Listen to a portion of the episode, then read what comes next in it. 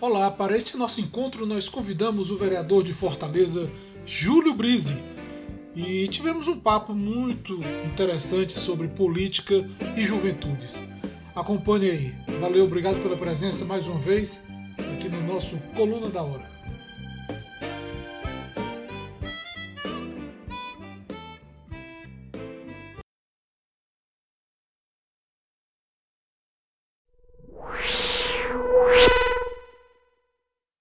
Olá, olá, boa noite. É um grande prazer estar com você em mais um encontro aqui da nossa Coluna da Hora. E veja só, hoje nós é, acompanhamos a abertura das oitivas do, do, da CPI, da CPI do genocídio, chamada também de CPI da Covid-19, lá no Senado. Olha, o que acontece é que houve hoje o depoimento do ex-ministro Luiz Henrique Mandetta, médico, ex-deputado federal, que foi o primeiro ministro da Saúde na gestão de Bolsonaro, de Jair Bolsonaro, e foi aquele ministro no qual estourou a bomba da pandemia. No entanto, é bom lembrar que quando o Mandetta saiu, o Brasil tinha cerca de 1.900 casos de mortes pelo coronavírus. Hoje já supera mais de 400, já estamos chegando perto de 410 mil casos. É algo muito grave e esse momento político que o país está vivendo agora é de extrema gravidade e necessita ter um acompanhamento constante, o um acompanhamento sério, o um acompanhamento da sociedade para que não dê em, é, em pizza.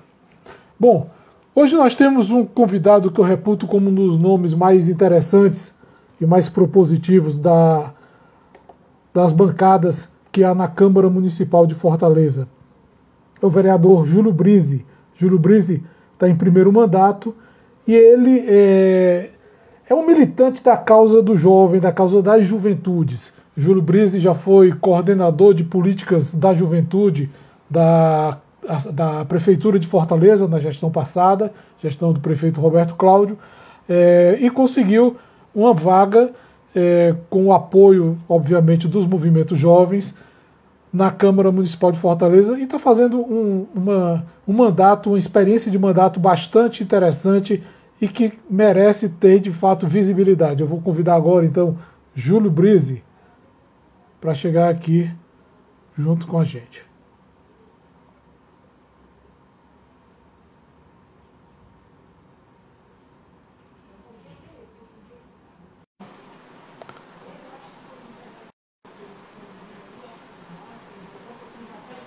Júlio Brise, olá meu amigo, tudo bem? Boa noite. E aí, Robertão, boa noite, tudo bom? Tranquilo, é um grande prazer receber você aqui nesse nosso bate-papo semanal. A gente tem sempre estado aqui no Instagram com esse projeto chamado Coluna da Hora, que tem uma relação muito forte com a cidade de Fortaleza, com a presença da nossa Coluna da Hora, mas é também uma coluna que a gente traz, uma coluna jornalística que a gente traz para cá. E esse é mais ou menos o propósito da nossa coluna da hora, ter sempre também boas conversas, bons bate-papos. Lembrando que a gente também, Júlio, está é, chegando nas plataformas de streaming de áudio. Então, o Spotify, Anchor, essas plataformas estão recebendo também, sempre a partir das quintas-feiras, as nossas conversas. Júlio, eu fiz aqui as apresentações. Eu lembrei que você está em primeiro mandato, foi coordenador de políticas da juventude na Prefeitura de Fortaleza, na gestão anterior, é, gestão do prefeito Roberto Cláudio. E eu queria te fazer uma pergunta exatamente em cima da tua atividade ou do foco principal da tua atividade política, que é a juventude. A política tem saída se não incluir o jovem? Não, não tem saída, né? Primeiro, boa noite, obrigado pela, pela oportunidade, Roberto. Você que é um jornalista consagrado aqui do estado do Ceará, aqui em Fortaleza. É uma honra para mim estar com você. É, muito obrigado pela oportunidade. E e eu acho que o jovem tem que ser prioritário, né? A gente vê aí a política de juventude, eu já, já estudo e milito a política de juventude há 15 anos, né? Um, é um tema, é uma política pública que se desenvolveu já desde os anos 80, final dos anos 70, 80 na Europa, várias experiências pelo mundo, E aqui no Brasil demorou, demorou para começar. A gente tem aí a política de juventude efetivada, com lei, com conselho e tal, em 2005, então faz pouco tempo. É um criar um sistema nacional de juventude, com conselho, com orçamento, com projeto. Então é algo recente, né?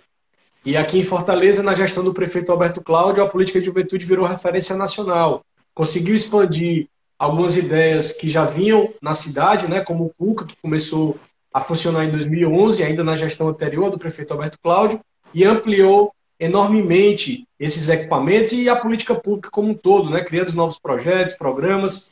Então, o prefeito Alberto Cláudio deixou seu nome também nessa área da juventude. E a participação do jovem, a oportunidade para o jovem numa cidade como Fortaleza, que é uma cidade extremamente jovem, um terço da população tem entre 15 e 29 anos, né? na última vez que a gente mediu. É natural que a população envelheça com o tempo, a nossa ainda é uma população jovem. Então a gente precisa, o Estado, a política pública precisa chegar também para esse público, que está em sua grande maioria nas periferias, nas favelas, em locais que não tem muito acesso a serviços básicos. E a, e a gente precisa chegar lá e dar oportunidade para essa juventude. Se a, se a juventude tiver oportunidade, educação, cultura, esporte, lazer, a juventude vai estar em outra condição para exercer o seu protagonismo. Isso é bom para todo mundo.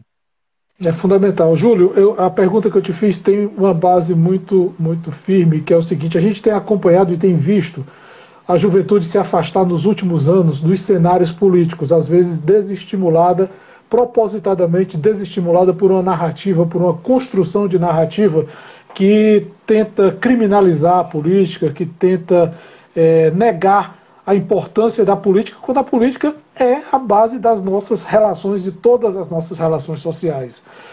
Então, por isso que eu, que eu, que eu te pergunto, como é que está sendo feito um trabalho, como é que pode ser feito um trabalho para reverter esse quadro de afastamento do jovem da cena política? Olha, eu acho que esse é um grande desafio para toda a sociedade, né? É, a gente fez uma pesquisa aqui em Fortaleza em 2016 e 91% dos jovens achavam que política era uma coisa errada, né? Isso é um dado muito preocupante. É, poucos jovens se engajam em associações, em grupos, participam de movimento estudantil ou de algum projeto social. São poucos, percentualmente. Né? Isso, é, isso, é, isso é algo alarmante, porque a juventude precisa participar da política, né? precisa participar. A política é que define o preço do ônibus, da gasolina, do, da energia, se vai ter escola, se não vai, se vai ter acesso a política de juventude, se vai ter o Bolsa Jovem, se vai ter a Rede Pública ou não. É a política pública e é através do voto que a gente define a política pública, né? Então, o que é que vai ter ou não. Então, essa inclusão da juventude é fundamental, fundamental. E é um desafio para toda a sociedade. A gente só vai conseguir esse engajamento se a gente tiver a confiança do jovem. Esse é, esse é outro desafio, Roberto. Então, é, a política também, como ela está formatada hoje, através dos partidos, que são é, é, entidades distantes da população, né? É, as pessoas de paletó, de gravata, geralmente distantes da população, não vão lá dentro da favela, não, não conhecem os projetos sociais, não dialogam com as pessoas. Sempre existe uma barreira, uma dificuldade, uma, uma como é que é, uma, uma, um ritual, né? um rito, um, Vossa Excelência, formalidade. quê, formalidade, que é o, o pessoal diz que é, como é que é que chamam lá? Tradição, é, é eu esqueci o nome que chama. Mas é não afasta a pessoa. Por exemplo, você vai perguntar em Fortaleza, quem é que sabe onde é a Câmara Municipal? Quase ninguém sabe. O que é que o vereador faz? Quase ninguém sabe. Aqui o vereador da. Só um exemplo aqui, né? O vereador da Câmara de Fortaleza não tem direito a benefício nenhum. E nem acho que tenha que ter mesmo, não. Tem um salário e ponto. Né? E as pessoas acham que tem, que tem auxílio paletó, que tem não sei o quê, que tem auxílio isso, e não tem. Então, existe, né, eu estou dando um exemplo, que as pessoas não, não, fazem nem ideia de como é o trabalho, de como. E a culpa é, é do próprio poder político, que precisa trazer as pessoas para perto, trazer as pessoas para participar, né? E o jovem quer participar. Quando ele tem um ambiente de confiança, quando ele vê ali uma condição de se engajar, a natureza do jovem é de engajamento. Essa fase etária, nossa, é uma fase de engajamento né? social. Então, eu acho que é um grande desafio. Dentro dessa, dessa, desse questionamento de o que é que o vereador faz, eu quero te perguntar mais especificamente o que é que o vereador que tem um engajamento com o movimento social dos jovens, o que é que esse vereador faz? Bom, primeiro a gente tem que ter uma relação próxima, né? A ideia é sempre ter uma relação próxima, aberta. Eu criei mecanismos de participação. A gente, no começo do mandato da legislatura, conseguiu criar a comissão de juventude na Câmara. Não existia uma comissão que tratasse da política de juventude, agora está junto da de esporte cultura e lazer, então um, um espaço para debater a política de juventude, né? Então, é, tem vários tem vários elementos aí, né? A participação, eu criei também um momento toda segunda-feira para as pessoas fazerem propostas de lei, de projetos, reivindicações. Tem o WhatsApp do mandato, tem a participação aqui que eu sempre. Então, essa, essa abertura, essa, essa, esse canal para as pessoas participarem, eu acredito que isso seja uma coisa importante. Além disso, pensar em desenvolver projetos para que a política pública aconteça, né? Então, isso também é outro Você desafio, tem... eu estou dedicado a isso. Você tem o número do WhatsApp do, do mandato de cabeça para dizer para Não, gente? eu não. Eu não. Eu não, mas tem no perfil, no meu perfil, quem quiser entrar no meu perfil, tem lá o número do, do, do WhatsApp. Perfil do Júlio Brise, Júlio Brise, arroba Júlio Brise com dois E's, não é isso? É. Pronto, beleza. Olha, Júlio, é, o que, que o, jo, o, jovem tem cobrado mais ou exigido mais é, do poder público nesse momento? É um momento que a gente vê de transição, a gente vê muitas categorias profissionais é, bem é, limitadas, muitas perspectivas de, de trabalho bastante resumidas. O que é que o jovem tem cobrado mais? Oportunidade de trabalho, oportunidade de educação? Como é que está essa pauta? A grande, a grande necessidade do jovem em toda grande cidade do mundo é o emprego, é o trabalho. Né? Não é nem o emprego, é o trabalho. É a, é a inclusão é, na área do trabalho. O jovem, nessa fase, principalmente o jovem jovem, já para o jovem, adolescente jovem, jovem jovem, ele, ele precisa de trabalho. Ele precisa de trabalho, ele tem que trabalhar, ele precisa ter uma ocupação, inclusão, inserção social. Esse é o grande desafio. Se você pegar, por exemplo, os dados, os números de desemprego, sempre quase sempre, o desemprego juvenil vai ser o dobro ou o triplo do, da média do desemprego naquela cidade ou naquele país. Né? Aqui no Brasil não é diferente. Então, é um grande desafio que a gente tem na política pública. Né? E num momento de crise econômica como essa, como esse, crise sanitária, as pessoas em casa, crise econômica, um descontrole da política nacional por esse governo que está aí, o governo federal, né, que é uma tragédia. Então, tudo isso é, é uma coisa que a gente precisa ter atenção. E o jovem por si só já é vulnerável. O jovem, o jovem por si só, ele já é vulnerável, né? Então, nesses ele momentos, a vulnerabilidade um é ainda maior. É ainda maior. Né? Exato, ele e precisa de um alicerce. Precisa, a isso. precisa de um fundamento para dar os passos que são necessários para conquistar espaços, conquistar direitos. E, a, e a, a, grande questão é, você falou agora da crise sanitária, eu estava lembrando o envolvimento do jovem com essa questão sanitária no nível do esclarecimento. O jovem tem uma responsabilidade muito grande. O que é que está sendo feito nesse sentido? Porque o jovem tem uma responsabilidade muito grande como um agente de proteção mesmo da família, proteção da sociedade. O que é que está sendo feito pela Câmara Municipal, pelo teu mandato nesse sentido? Olha, eu, eu tenho me dedicado nesse primeiro, nesse começo de mandato com várias propostas a respeito da pandemia, né? Do combate à Covid. Então, é, a gente agora é, foi meu primeiro projeto de lei que foi aprovado e foi o terceiro projeto de lei aprovado no ano aqui pela casa. Um projeto que instituiu a vacinação solidária, eu apresentei, depois eu juntei com, com outros projetos e a gente acabou a Câmara Municipal abrangendo esse projeto da vacinação solidária que foi para o prefeito Sarto sancionar. Então, é uma iniciativa para arrecadar alimentos durante a vacinação. Né? Se você vai se vacinar, você vai ser estimulado a levar um quilo de alimentos, a um quilo de alimento no mínimo, para a gente poder distribuir para as comunidades, para as famílias que estão precisando em toda a cidade. Além disso, também fiz um projeto para viabilizar a máscara PFF2, o AN95 para todos. Né? No começo da pandemia a gente não tinha muita informação, mas agora a gente tem então, a máscara, por exemplo, essa PFF2 ou N95, que tem um padrão de 90... segurança. É, tem um percentual tem um de segurança de... mais elevado né, do que a máscara de tecido, a de pano. Então é fundamental, é fundamental para que as pessoas possam utilizar. E não é caro, a PFF2 é R$ reais, R$ reais. Então a gente está nessa luta para viabilizar da mesma forma algumas, a, a, algumas abordagens sobre a vacinação. Né? Eu estou fazendo parte agora eu estou fazendo parte da frente da imunização, frente da defesa da imunização, estou participando. Então isso é importante, né? Então eu estou dedicado também a essas pautas da, contra a Covid, né, da pandemia, e também sempre me manifestando, sempre falando para o jovem, tentando colocar a importância de usar máscara, de não aglomerar, esses eventos aí que são eventos clandestinos, né, que de vez em quando aparecem, Sim. terrível, né, terrível, uma falta de, de empatia, de respeito e a possibilidade de espalhar também o vírus, né, isso é muito ruim. Então a preocupação, a preocupação com o momento é, tem que ser de todos, né, e da juventude também. Pois é, e a gente tem no centro, no meio dessa juventude também a questão étnica. A gente ainda hoje, no é, é mais de 521 anos depois do descobrimento do Brasil, 300 anos depois da, da, da, da instituição, aliás, o Brasil atravessou 300 anos de, de escravidão. A gente tem hoje um problema gravíssimo que está surgindo, é, aliás, que sempre, sempre existiu, que é a questão da, racial, mas eu queria tratar também da questão indígena. A gente sabe que a gente tem é, um histórico, é, uma dívida, um débito histórico com nossos primeiros habitantes.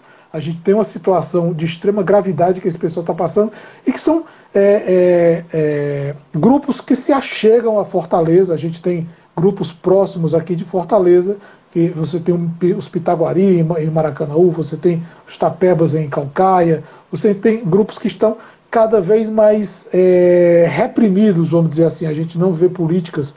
Do, e aí tem jovens nesse meio. A gente não vê políticas do governo é, federal no sentido de, de incluir essas pessoas, de garantir os direitos dessas pessoas.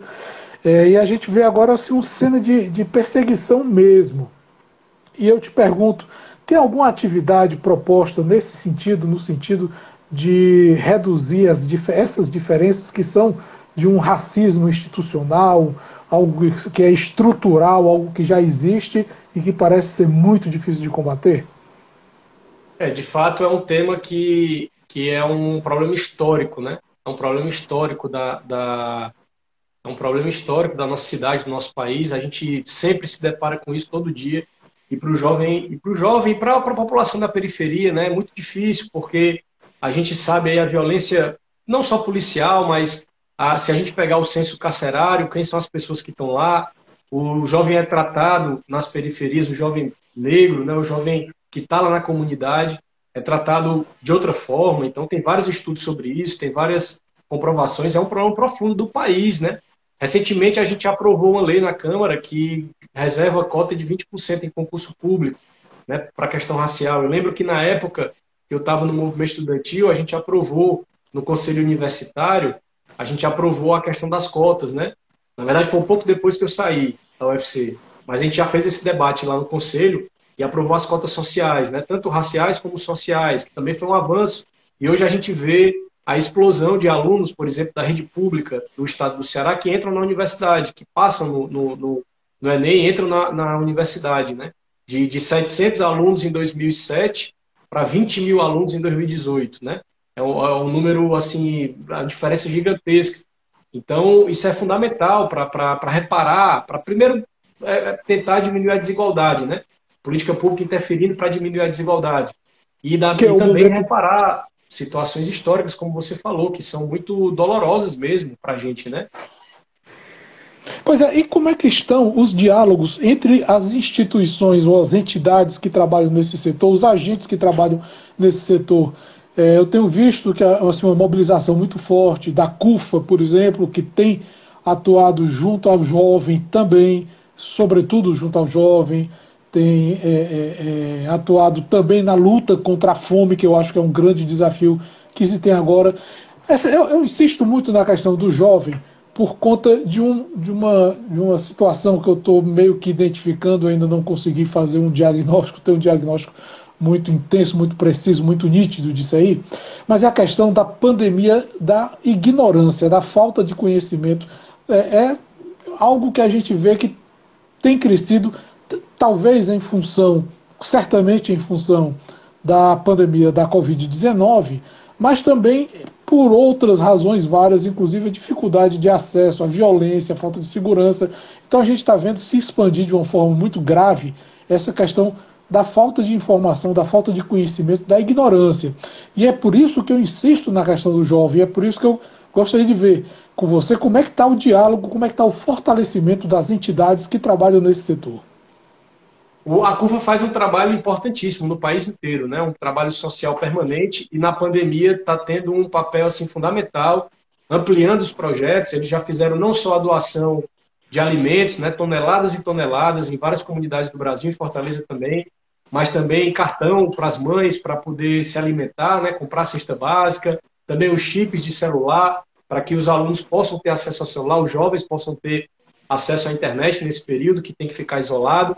Então, é um trabalho importante. A CUF é liderada pelo Preto Zezé, que é aqui do Ceará, e tem outros grandes nomes também, nacionais e locais, e eu sempre estou em contato, trabalhando junto. Esse, esse projeto da vacinação solidária, Roberto, ele pretende privilegiar entidades como a CUFA na arrecadação e distribuição de alimentos, né, para que a gente possa arrecadar na vacinação e distribuir para que entidades como a CUFA, né, um exemplo, possam é, fortalecer o seu trabalho, porque o importante é que a comida chegue na mesa do povo, né? Exatamente. Esse, esse, esse é o objetivo principal, né?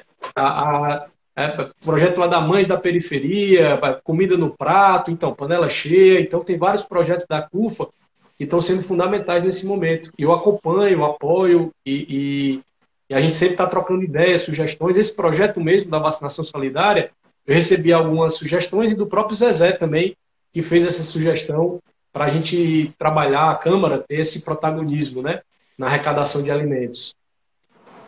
É, exatamente. E é algo assim que, que eu acho que quando essas entidades elas passam a dialogar, elas encontram de fato a natureza e a, o objetivo delas. Né? O objetivo das entidades é integrar, é se ajudar, é, é ser parceiras, é reverter para a sociedade aqueles. É, aqueles critérios que podem ser critérios de indignação, a sociedade indignada com determinada diferença, com determinado abismo social, a sociedade é, querendo recuperar sua história, a sociedade querendo tra é, trabalhar. E eu estava pensando agora, quando você estava falando da questão das mães da periferia, eu estava pensando também na questão da mulher, da, da mulher jovem, da mulher que sofre o assédio sexual, o assédio moral, a mulher que sofre é, no transporte coletivo, que sofre no trabalho. O que é que a política está enxergando nesse momento em relação a isso aí? Eu acho que tem que ser uma pauta, uma pauta prioritária, né? Principalmente agora é, é, a gente vê cada vez mais, né? Quantos casos de, de, de, feminicídio teve um mais recente agora que, que até prenderam um rapaz esses dias, ontem ou foi hoje, algo assim trágico, trágico mesmo. A mulher tem esse, esse, essa dificuldade né, de, de falta de respeito mesmo. É uma questão de construção histórica também, assim como o racismo é, o machismo também é uma construção histórica da nossa sociedade, né? E aí o Ceará é um estado que tem muito, muita agressão contra a mulher, muito assédio. Aqui tem algumas iniciativas, é, como por exemplo aquele aplicativo Nina, né, que nos ônibus você pode fazer a denúncia. Tem também a Casa da Mulher Brasileira, que o governo do estado mantém aqui no estado do Ceará para atender a mulher. Agora tem algumas iniciativas, eu vi agora no jornal, passou esses dias, a, acho que a Associação Marta, Marta Escuta, que abre, abre mulheres que atendem outras que estão sofrendo violência, abuso psicológico. Então tem várias iniciativas e essa pauta também tem que ser, tem que ser analisada e tem que ser priorizada também, né? Pois é, embora haja toda essa urgência, essa necessidade, a gente vê alguns discursos nas casas legislativas que são é, de absoluta negação ou negacionistas em relação a essa demanda, que é uma demanda extremamente urgente de se resolver. Aliás, essa e várias outras demandas. Né?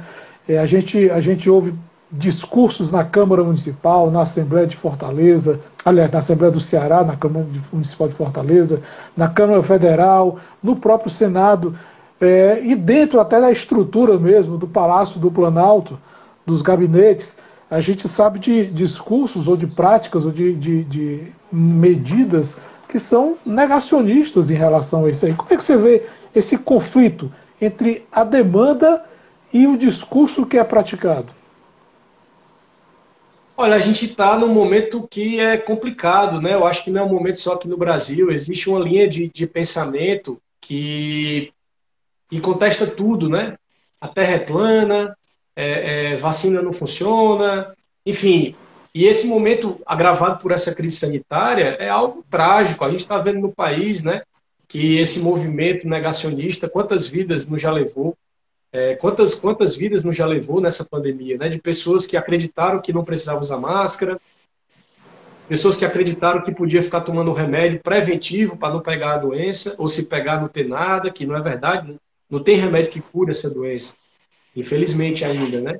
Então, algo que, que é complicado. Eu costumo, eu costumo dizer que a gente tem parlamentares e políticos a favor do vírus, a gente trabalha e tem um esforço grande de muitas pessoas contra a doença, para não espalhar o vírus, e tem parlamentares que defendem o vírus e que querem que ele se espalhe, como o presidente da República, né, que várias vezes já falou sobre isso.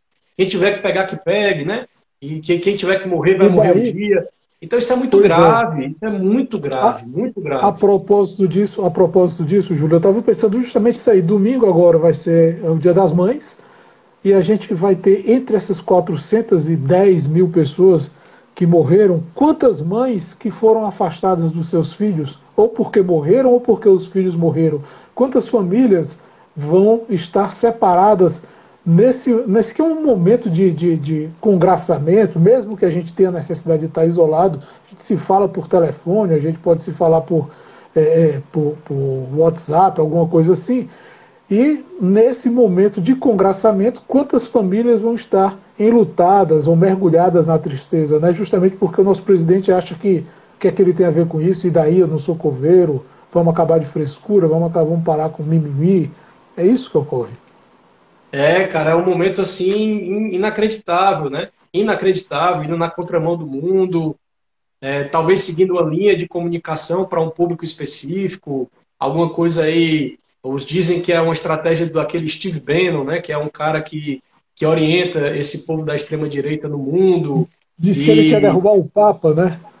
Eu nem sei, esses caras aí eu não sei, eu não, não, dá para entender assim como é que se criam na política, né? E resultado não entrega quase nenhum, não entrega resultado, né? Assim, não, não trabalha, você vai ver a agenda do presidente, tem uma hora de trabalho por dia, vai para viajar de férias, passa 17 dias, 2 milhões e meio de reais para passar 17 dias de férias no meio de uma pandemia, aglomerando na praia com as pessoas, para todo mundo ver, na cara do freguês, dando, além do mau exemplo, né, criando esse problema contra as leis sanitárias. Então, assim, é um absurdo atrás de absurdo. Não, e, e assim, quando a gente vai olhar, a gente vai ver que a grande referência ética, ideológica, filosófica do nosso governo, do grupo que está no governo, é um senhor com nítidos é, sinais de insanidade que mora nos Estados Unidos, na Virgínia, que foi que era astrólogo e um dia acordou dizendo que era filósofo. E aí está aí o Olavo de Carvalho escrevendo livros, passando lição de moral na sociedade, quando na verdade a gente tem um, um, uma retórica que é uma retórica destrutiva, né? Eu nem gosto de falar desse povo, porque eu, eu, eu, eu gostei de uma definição vale a pena, né? E o prefeito de Belo Horizonte falou, o Calil, né, que só tem palhaço se tiver picadeiro. Então, acho que a gente não pode ficar dando picadeiro para esse povo aí, né, que não, não, Enfim, é uma estratégia de comunicação que eles adotam, eles não têm verdade no que eles defendem, e as pessoas acabam por, por desesperança na política, ou por dificuldade que esteja no momento. Enfim, tem, tem vários estudos e filmes que tratam disso, né? Então, as pessoas acabam que adotam a sua própria verdade. Não importa a verdade, importa a sua própria verdade porque é ali verdade, ela se sente é. importante. Ela nunca foi uma pessoa importante, é, e aí agora ela se sente importante porque ela pode ter a verdade dela, não importa a dos outros. Né? Então, é algo assim, um momento muito difícil, né? Ou então também tem o tal da, da, da pós-verdade, né? Pós-verdade é aquela que é criado uma, abre aspas, verdade, e depois essa verdade você que se vire para confirmar ou negar essa verdade, né? É, pois Júlio, é, tem, é tem outro, tem outro assunto que está na nossa pauta, que deveria estar sempre na nossa pauta de quem trata de política, que eu acho que é o acesso à cultura. Nós temos um momento de extrema dificuldade, hoje os artistas estão passando por dificuldades, estão com, com o trabalho restrito, é, e a gente tem também, claro, o público, ou os públicos desses artistas é, com dificuldade de ter acesso. O que é que se está pensando? A gente vai ter um momento daqui a pouco de pós-pandemia, ou seja, quando a gente vai de fato poder botar mãos à obra e trabalhar no sentido de mudar os, as dificuldades, de transformar os cenários de dificuldade. O que é está sendo pensado nesse sentido no teu gabinete, no teu mandato?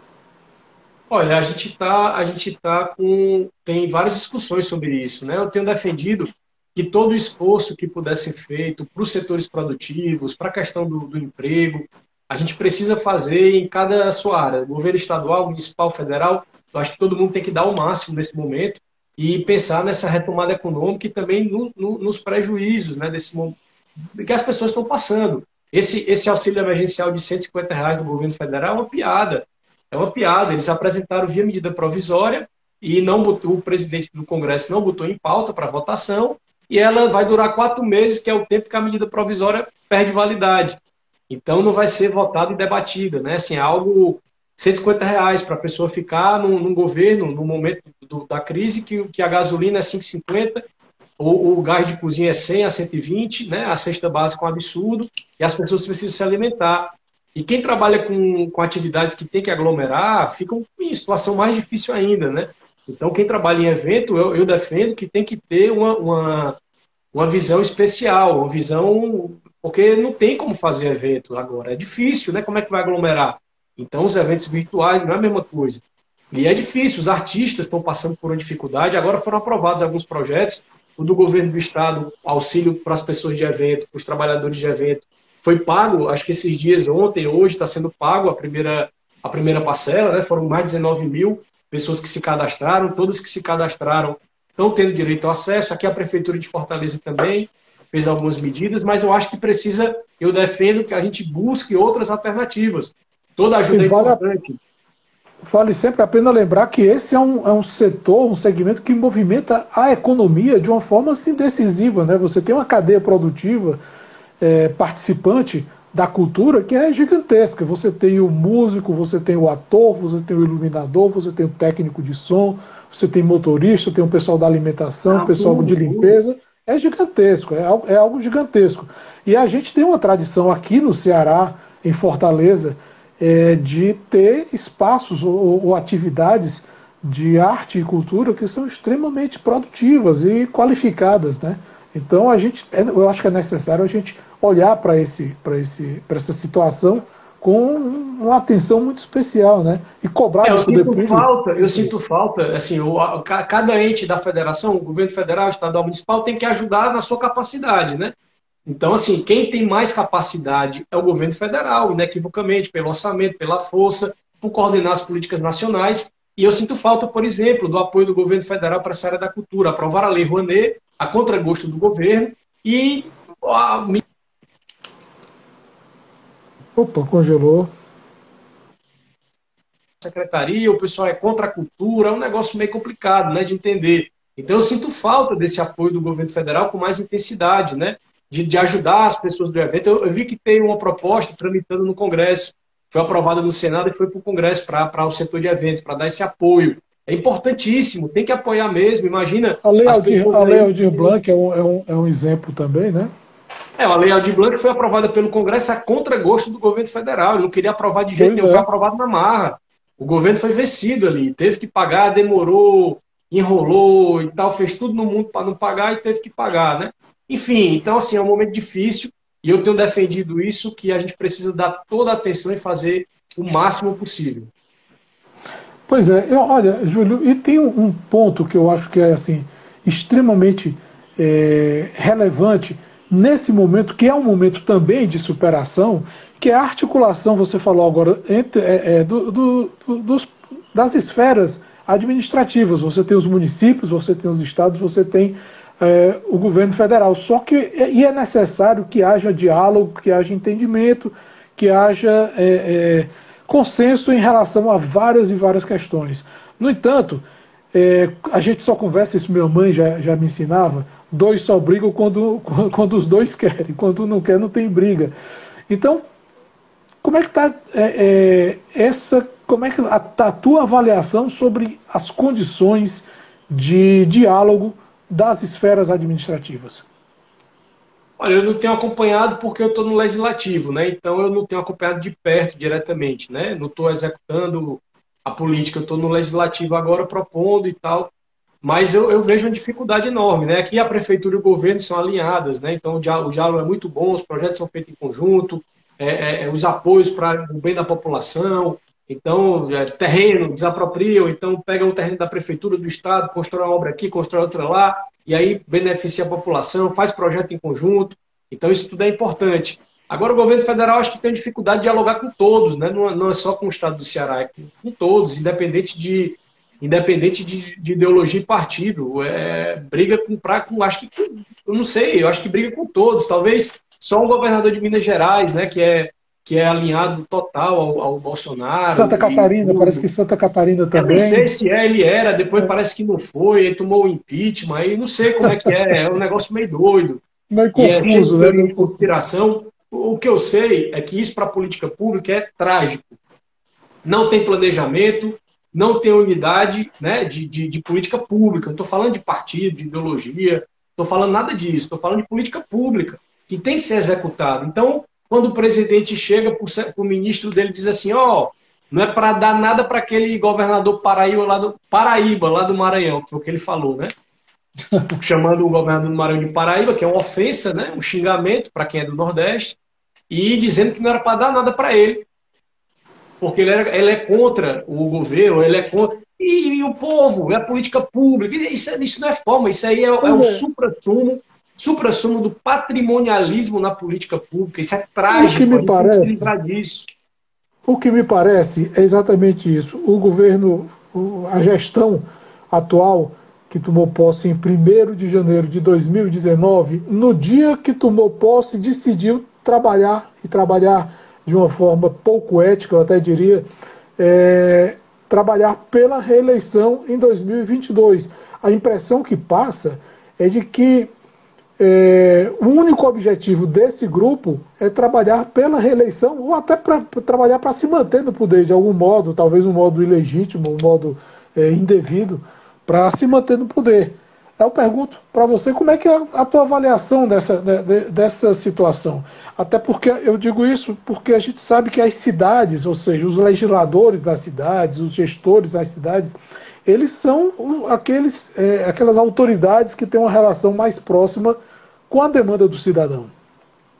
É, a gente, a gente sente isso no dia a dia, né? A, a, a é, necessidade das pessoas, isso. a carestia, né? Tá tudo caro, a dificuldade, não tem política pública de, de, de acesso, é, foi, foi prometido muita coisa não foi feito. Então existe uma agenda eleitoral tão somente, né? Tanto que se você pegar a agenda de trabalho do presidente, são pouquíssimas horas por dia, né? Pouquíssimas horas. Não tem, não tem gabinete de crise, não tem, não tem grupo para analisar tecnicamente política pública com dados, com nada, enfim. É uma gestão meramente política que ele faz pelo, pela internet, né? Ele faz uma live, posta no, na, no, nas redes sociais, é, todo dia uma polêmica diferente, ele e os filhos dele, né? Que, que é, é, os filhos também, os filhos também fazem parte da gestão, né? Os, os filhos acho que tem mais tem mais, mandam mais na, na gestão do que os ministros. Tem um vereador federal, tem um vereador federal lá, né? É, o filho dele, enfim, é uma tragédia. É, é, eu acho que talvez é uma, uma, uma gestão que tem, que tem que ficar na história como o que não fazer. O que não fazer na gestão pública. É verdade. Júlio, tem um bocado de gente legal acompanhando a nossa conversa aqui, que é a ACS Furtado, não sei o que quer dizer ACS Furtado. Tem a é Vera a Cris, Santiago. Tamandaré, minha amiga. Tem cheiro. Fernanda Santiago, tem a Evelyn Esther, Fátima, Maísa Assunção, Lucas, Wesley Sacramento. E tem também a Juliana Gaspar, e a Juliana Gaspar faz aqui um questionamento. Ele, ela pergunta o seguinte: se o vereador nos ajude nesta. Aliás, não é só um questionamento, ela, ela pede também a, o, o, apoio. É, o que pedimos é a convocação do concurso do IJF. É um concurso que foi realizado em 2020, não é isso? É, Juliana, se eu estiver errado, você me explica, você explica aqui para a gente. É, e ela pede o apoio. Tem alguma, alguma movimentação, alguma mobilização, alguma sinalização nesse sentido? É, alguns, alguns estados, alguns municípios estão com isso suspenso justamente por conta da pandemia, né? O chamamento, a convocação de, é. de concursados. Eu tenho conversado, aqui, é eles sempre estão aqui nas lives, é, estão defendendo aí a, a pauta deles, é legítimo, né? Eu não, não, o governo, a prefeitura que tem que se manifestar sobre isso, né? Eu não sei quando é que eles vão, quando é que eles vão chamar, a forma disso. Eu fiquei de conversar com eles, alguém do grupo deles me procurou, e eu fiquei de marcar uma reunião ainda essa semana, para poder entender melhor o ponto de vista deles e tal. A gente aprovou uma lei semana passada, porque essa questão de não fazer os concursos, não chamar, é questão federal. É uma lei federal que os municípios têm que se uhum. adequar, né? Então a gente se adequou, mas no caso, por exemplo, do concurso deles, existe a possibilidade existe a possibilidade de uma convocação posterior, né? Mas aí vai depender, obviamente, da gestão municipal. Tá? O executivo é que é que, é que tem essa definição, questão orçamentária, a questão de, de, de tudo, né? Então, assim, é uma coisa que a gente está acompanhando, estou à disposição deles para ouvi-los e ajudar no que eu puder. Eu acho que, que é fundamental a gente ter servidores novos do JF, que é uma autarquia do município, né?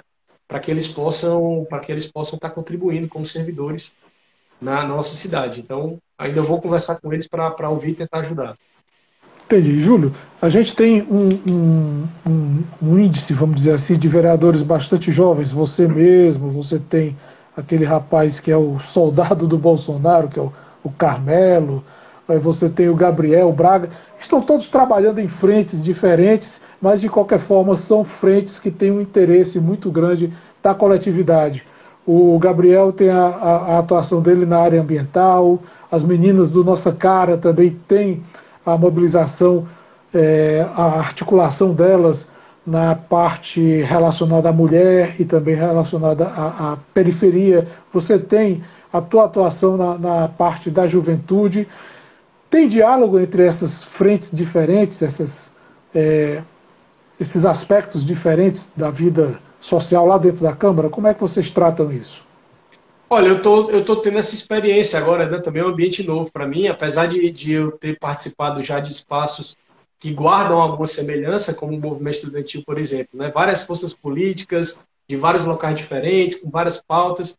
Então, eu estou aprendendo muito e tá, tem sido um ambiente de respeito, Roberto. Assim, a gente tem pautas distintas em alguns momentos, principalmente com, a, com o pessoal mais ligado ao governo federal, mas a gente tem se tratado com respeito. Eu acho que cada um defende sua pauta. Existe às vezes um, existe às vezes uma, uma, uma, uma, uma cobrança ou um afã das pessoas em querer ver, em querer ver briga, ver confusão, né? Que, mas eu acredito que, que a política pública tem que estar em primeiro lugar. A gente defende nossas bandeiras, nossas pautas, defende o que acredita e eles também estão fazendo o papel deles lá e daí, bom, até agora está sendo é, os debates, às vezes mais duros, os debates mais contundentes, as divergências, as disputas, isso tudo está acontecendo dentro da democracia. A democracia é para isso, mas sempre com respeito. Então, até agora, o, o, clima tem sido bom. O presidente Antônio Henrique tem conduzido com bastante serenidade e inteligência né, as atividades da Câmara Municipal. Então, a gente está, eu tenho mesmo, eu mesmo tenho, tenho conversado muito com o Gabriel, por exemplo, uma pessoa que a gente tem algumas parcerias. É, a própria Adriana, nossa cara, também são meninas muito boas que estão lá se dedicando bastante, né? enfim, outros. Então eu tô, eu tô dedicado a aprender e tentar contribuir. O ambiente tem sido bom para isso. Essa, essa aproximação, ou esse diálogo, ele pode ser a sinalização de alguns momentos ou algumas aproximações futuras dentro da política local. Eu digo isso porque, é, a propósito do cenário eleitoral do ano que vem, cenário estadual do ano que vem, você andou fazendo algumas críticas ao, ao senador Girão, não é esse? E existe alguma, algum olhar para 2022? Olha, eu, eu acho que na política sempre se tem diálogo, pontes e debates. Eu tento sempre fazer política com causas, né? Com, com pontos importantes e, e tento defender assuntos coletivos, né? É isso que eu faço. E faço o debate como tem que ser feito, convergindo, divergindo, tentando encontrar consensos sempre dialogando e respeitando, né? Então, a política, conjunturas políticas, eu acho que aí depende muito do momento, dos partidos. No caso de 2022, da conjuntura nacional, né? A gente vai ter uma eleição nacionalizada, então isso reflete muito nos estados e tudo. Mas para as pautas, para os debates, eu acho que a gente tem sempre que buscar mais os consensos do que os dissensos. Né? Não adianta ficar olhando para as pessoas tentando encontrar problema, confusão, briga, antipatia. Né? Eu acho que, que a gente precisa buscar os consensos. No Há caso mais propositivos. No, é, propositivo porque o nosso trabalho vai. É, o povo está esperando o nosso trabalho, não importa o meu partido, para o povo. O cara que está dependendo de uma política pública, do Bolsa Jovem, do Bolsa Esporte, de, de, de ter uma, uma um, para ele interessa que saia e o nosso trabalho tem que ser para isso mesmo. Então a vaidade, essas coisas têm que ser deixadas de lado, senão a produtividade cai e aí o, o, o prejuízo é coletivo, né? Eu, eu, penso assim, tento agir assim. No caso claro. do Girão, eu fiz uma crítica política a ele, ele está repetindo mentiras sobre o hospital do PV, ele não para de repetir. Hoje eu vi a, a, uma parte da CPI da, da CPI da pandemia, né, que é contra o governo federal. O Senado abriu uma CPI contra o governo federal por conta da condução da pandemia. Ele estava lá defendendo tratamento precoce e mentindo sobre a questão aqui do, do, do, das contratações do governo do estado da prefeitura. Mais uma vez, então agora o Ministério Público Federal, num caso sobre os respiradores que o governo do estado comprou, ventiladores mecânicos, respiradores, uhum. bem no começo, né, foram 700. E fizeram fake news, era roubo, era acusando o governador de tudo no mundo, é, aqueles, é, aquelas fotinhas que eles mandam, vídeo, aí aparece um bocado de pavão, né, fazendo vídeo aqui e tal. O Ministério Público Federal mandou arquivar, porque não tem indício nenhum de irregularidade, entendeu? Então, num momento difícil como esse, a grande política que eles fazem é querer invadir o hospital, é querer botar defeito em tudo, não manda uma emenda parlamentar para ser executada, não dá uma é, sugestão. Pois é, Júlio, entendeu? Eu, eu não queria e a ciência citar, diz que queria... tem que usar máscara, eles são contra a máscara. Se a ciência diz que tem que ter isolamento, eles são contra o isolamento. Se a ciência diz que tem que ter vacina, eles são contra a vacina. É brincadeira, é uma irresponsabilidade tremenda. Essa aí, Roberto, é a frente parlamentar a favor da Covid. O senador Girão e os que seguem ele, e outros que seguem o Bolsonaro, formam a frente parlamentar e política a favor da Covid. Eles lutam para que o coronavírus se espalhe. É trágico, é horrível, é isso é uma, é uma tragédia. Deles. Isso é uma né? tragédia, como eu, como eu gostaria, eu, eu, não gostaria de citar também, mas eu, eu, eu, eu acho que é necessário não, não citar para não bater palma. Mas a gente vê, por exemplo, é, Fortaleza, a primeira dama de Fortaleza, andou é, apoiando, esteve apoiando pintura de faixas coloridas é, que, que remetem ao movimento LGBT como também foi feito lá em Sobral, e agora eu estou vendo que um vereador aqui, chamado Julierme Sena, você falou de invasão de hospital, me lembrei que foi um dos que tentaram invadir o, o hospital do PV, está é, tá querendo apresentar um projeto, fazer uma denúncia ao Ministério Público, quem quer que seja, justamente no sentido de proibir a referência é, à luta é LGBT, a luta que é uma luta de todos os cidadãos, porque é uma luta inclusiva, é, é impedir que as pinturas sejam feitas. O argumento dele é que o Código de Trânsito não prevê aquele tipo de faixa de pedestre. Rapaz, eu, eu, eu, eu nem sei, é, fica nessa discussão aí. Isso aí é uma questão de, de, de, políticas afirmativas, né, de segmentos específicos, aí entra na pauta dos direitos humanos. A gente está no, no. E por isso que a política pública é importante, né? A gente vê aí a quantidade de, de de, do público LGBTQIA+, que é violentado, que é assassinado. Aqui no estado do Ceará, quantos casos a gente tem, né? É, de preconceito, de tudo, de tudo. E às vezes alguns comportamentos acho que favorecem a, a, isso, né? Então é ruim. Eu acho que as pessoas precisam de acolhimento e de, inclusão. Se existe uma medida dessa, de pintar a faixa por um período específico, eu acredito que não seja para sempre, ou mesmo que fosse para sempre. Né? Tem várias cidades do mundo que tem bairros pintados, né? LGBT safe, né? seguro, para as pessoas irem, o comércio para o público, um local de respeito e harmonia, para dar visibilidade, acolhimento também. Acho que a cidade tem esse papel, né? E a chave é isso, harmonia, né? Harmonia e respeito. É. E aí, e aí a pessoa vai ser contra, aí tem outros que foram fazer vídeo lá em Sobral para aparecer, e aí entram pauta já, ou, assim, enfim, é, fica nesse. Eu, eu acho que não tem nada demais, né? A gente tem projetos outros, por exemplo, Cidade da Gente, que é um projeto ali que quem conhece ali a parte do Dragão do Mar, não só lá, mas em outros locais da cidade, foi feita intervenção com, com pinturas no calçamento, na faixa elevada, e todo ficou lindo, ficou urbanizado, diminuiu o espaço para carro, aumentou para pedestre, colocou com segurança. Ficou acolhedor, ficou acolhedor. Plantas, tal, foi premiado internacionalmente. Tem também o espaço que é feito dessa forma com sinalizações próximo das escolas públicas. Então isso também não pode fazer, quer dizer, nenhuma ação que a gente queira fazer, que a gente que eu digo que a cidade ou que algum grupo queira fazer ação positiva, né? De, de, de, pautas relevantes, né? Num estado, numa cidade que morrem tantos LGBT, que tem tanto preconceito e perseguição, a gente não pode fazer uma, não pode ser feita uma ação afirmativa para valorizar esse público. Exatamente, aparece pode, quem, né? quem tente impedir a ação afirmativa, e talvez isso seja o mais grave, porque você vê aí um movimento é, contrário à inclusão, um movimento que é de choque com a necessidade de inclusão, de respeito, de harmonia, para usar aqui uma palavra que você usou, né? Pois é, eu, enfim, eu, eu acho que, que são ações válidas, importantes, né? Eu apoio e não vejo sentido de criar essa celeuma e de criar. E se ele poderia, de repente, pensar, o, quem é contra, poderia pensar em outro projeto. Ah, você pintou LGBT, pois vamos, vamos pintar outro para outro público. Né? A gente teve agora, na semana passada, um momento histórico na Câmara. Conseguimos aprovar, acho que 17 projetos é, em favor do público do transtorno do espectro autista, né?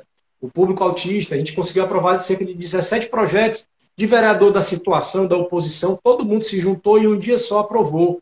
Então foi um momento importante, quem sabe a gente não pode fazer também em locais da cidade, faixas de pedestre, sinalizações para facilitar exatamente. o autista, para poder é colocar ações inclusivas, né?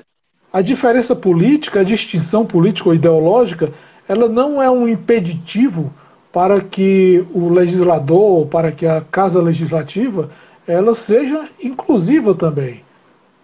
É porque é, é política pública, é política pública, né? Então, assim, é, é, é, é uma política pública, ninguém está fazendo nada privado, ou sei lá, qualquer coisa que Exatamente. queira excluir ou, ou, ofender, né? A iniciativa é outra. Então, nada... de repente, se a pessoa não gosta, mas, pô, então pensa numa ideia, tem uma ação positiva, né? Ao invés de ser uma ação negativa, de querer repreender, de querer é, diminuir ainda mais a importância que o público LGBT tem, que ter uma importância muito grande e, é, e as pessoas que são contra querem diminuir a importância desse público, né? não querem acolher. Tem que acolher, tem que incluir. São claro. cidadãos, pagam impostos, são seres humanos, tem que ter respeito. Né? Então, eu acho que, ele, acho que essas pessoas contra poderiam fazer outras sugestões, né?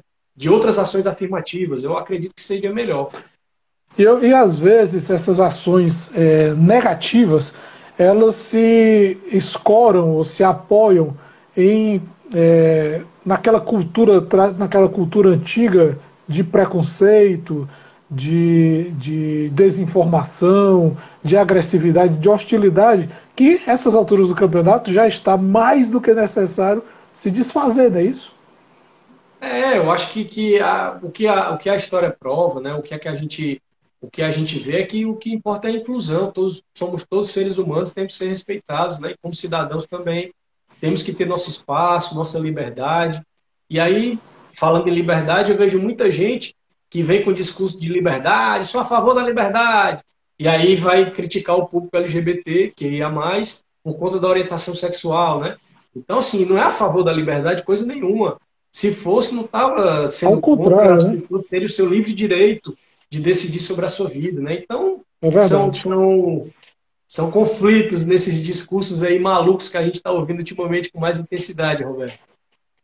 Pois é, Júlio, eu, eu quero te dizer o seguinte, que eu fiquei muito satisfeito, fiquei muito, muito, é, muito alegre com a sua chegada à Câmara Municipal. Eu sei que a Câmara Municipal agregou valor, agregou é, um novo oxigênio que é necessário para a política. Eu acho que a, a, tua causa, a tua luta, o teu, o teu histórico ele acrescenta muitas coisas positivas na nossa é, capacidade de discutir a cidade, de discutir as demandas do cidadão, de estar atentos a esse tipo de, de necessidade que é permanente. A cidade tá, é dinâmica, está sempre se movimentando e é necessário que tenha sempre sim uma, um olhar novo, um olhar jovem. Então eu fico muito satisfeito com a sua chegada. Eu quero te agradecer mais uma vez. Eu sei que o tempo da gente é curto, eu sei que você tem atividade mais tarde, daqui a pouquinho, e eu, eu sei que você está abrindo aí um tempinho bom para a gente. Eu quero te agradecer